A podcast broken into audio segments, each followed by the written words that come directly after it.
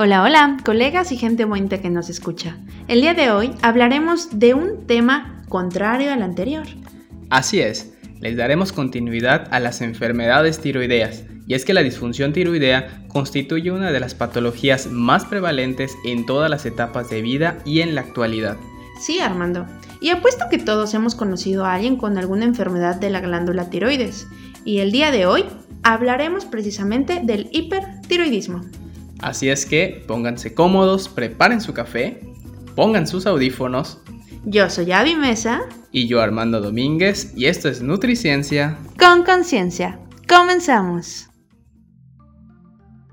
Bien, el término de hipertiroidismo se refiere a cualquier condición en la cual existe demasiada hormona tiroidea en el organismo, como consecuencia de una hipersecreción tiroidea.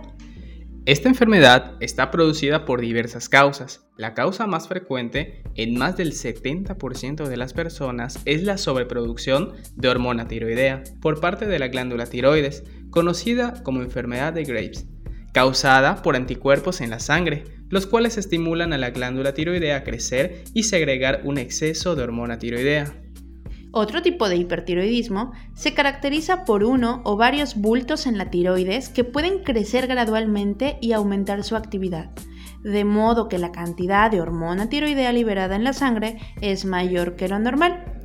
Esta condición se conoce como bocio tóxico nodular o multinodular.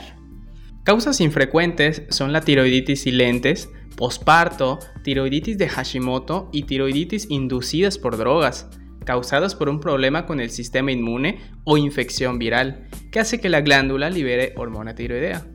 Las causas raras incluyen el carcinoma folicular tiroideo, enfermedad trofoblástica, tirotropinomas y autonomía diseminada tiroidea no autoinmune y más. Es correcto, muchos más. Y dicho esto, su clasificación más común, dependiendo de su causa, es primaria y secundaria encontrándose en la primaria aquellas que afectan a la glándula tiroides, tales como enfermedad de Graves, y aquellas que afectan a la glándula hipoficiaria o hipertiroidismo son de origen secundario. Y ahora hablemos del diagnóstico. Bueno, Avi, cabe destacar que el hipertiroidismo generalmente comienza lentamente. Al principio los síntomas pueden confundirse con el simple nerviosismo debido al estrés, debido a que existe demasiada hormona tiroidea y toda la función del cuerpo tiende a acelerarse.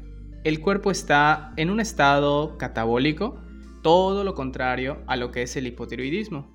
Es correcto. Como dato importante,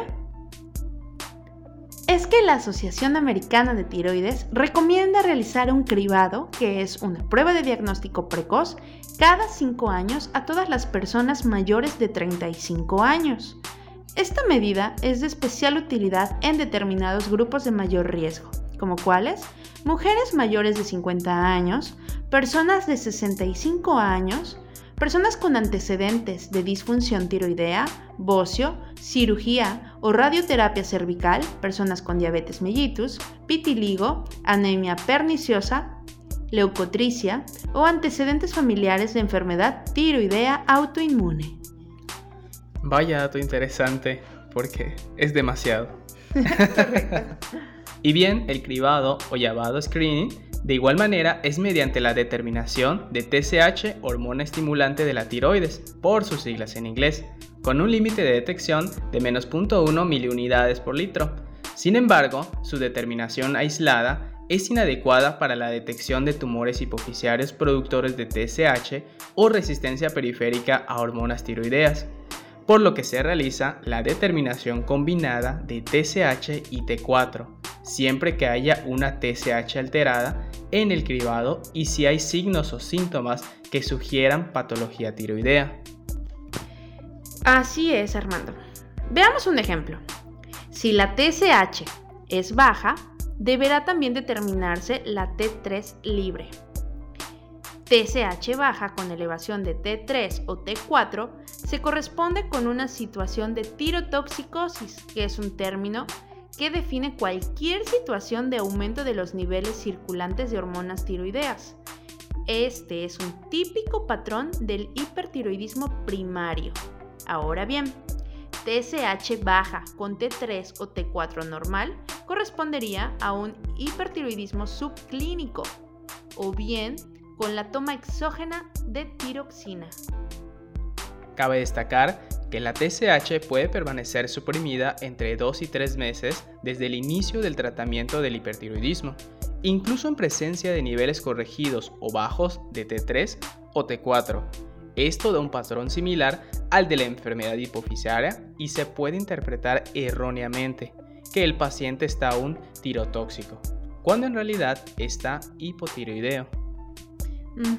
Y bueno, por otra parte, otros estudios son la ecografía y la gamografía tiroidea, las cuales son técnicas de imágenes fundamentales para el estudio de la patología tiroidea.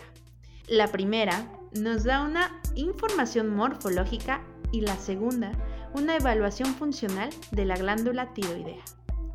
Y hablemos de las manifestaciones típicas del hipertiroidismo que suele iniciar con nerviosismo, como bien lo mencionó Armando al principio, pérdida de peso por otra parte, temblor, debilidad muscular e insomnio.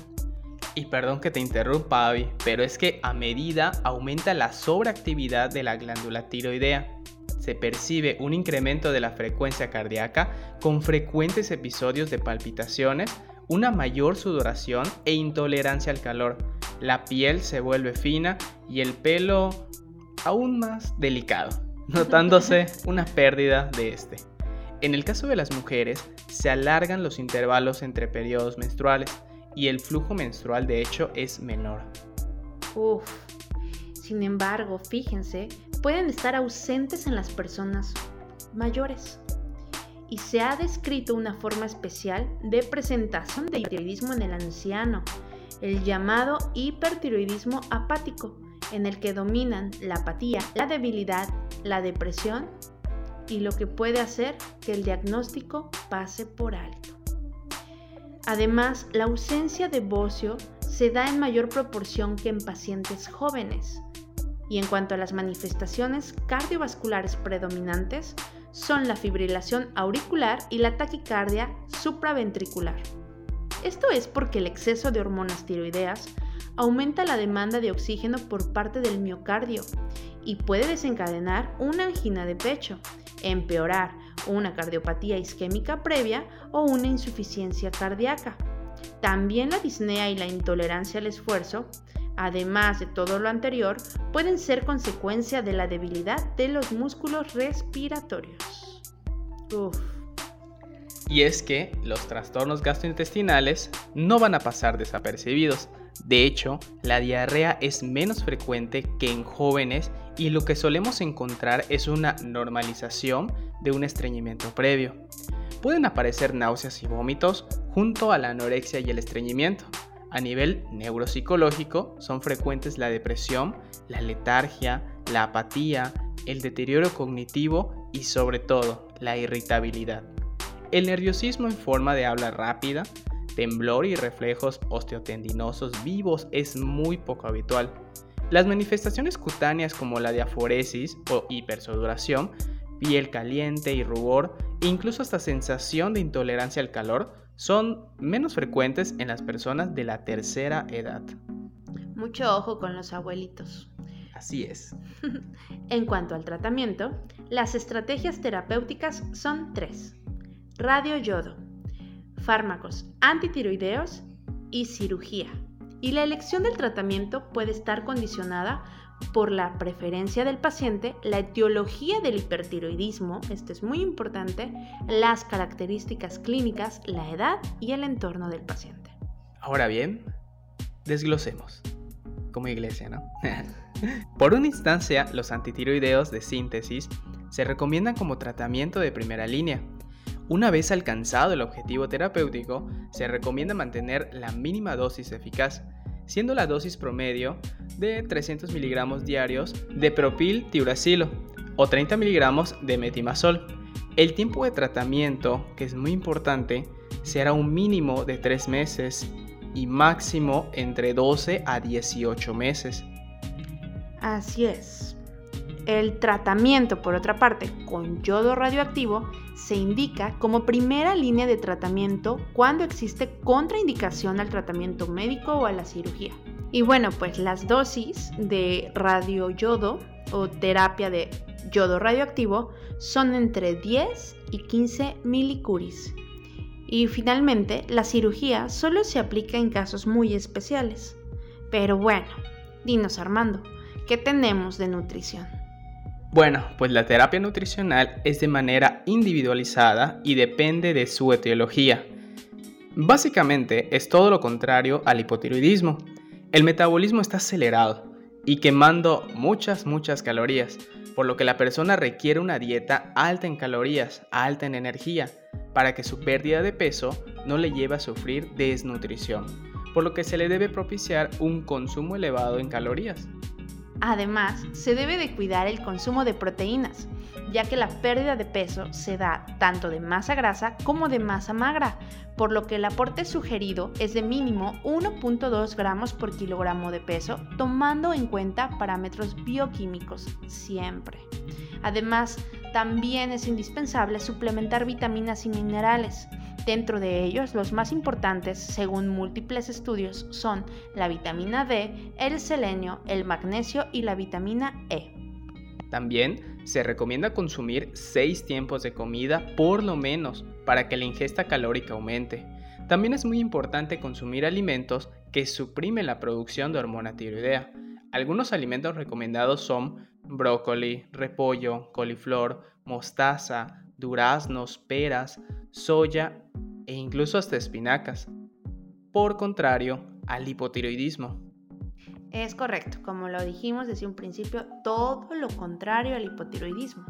De igual manera, evitar productos ricos en yodo y estimulantes del sistema nervioso, ya que el exceso de yodo que hay en el organismo causa nerviosismo, aumento de la frecuencia cardíaca y la presión arterial, por lo que hay que evitar los alimentos que estimulen el sistema nervioso.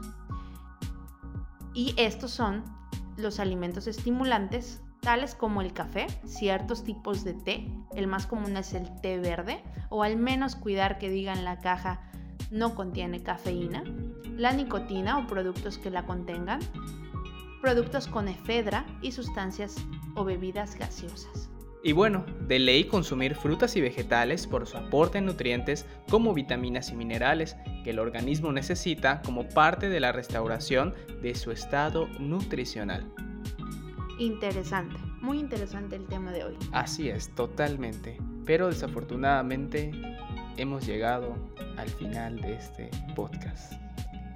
Recuerden que el conocimiento es una de las llaves del éxito y acabas de invertir tu tiempo en aprender y conocer una de las principales patologías de la tiroides y esperamos que haya sido fructífero este tema y podcast.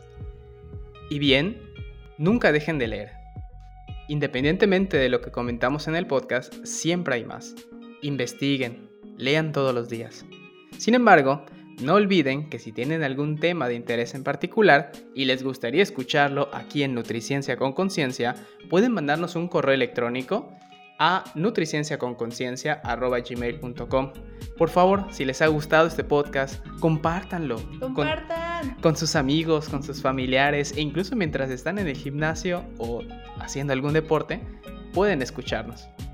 Es correcto. Asimismo, síganos en nuestras redes sociales. Estamos como Avimesa, Nutrición y Ciencia. Y Armando Domínguez, Nutrición y Salud. Yo soy Avimesa. Y yo Armando Domínguez. Hasta la próxima.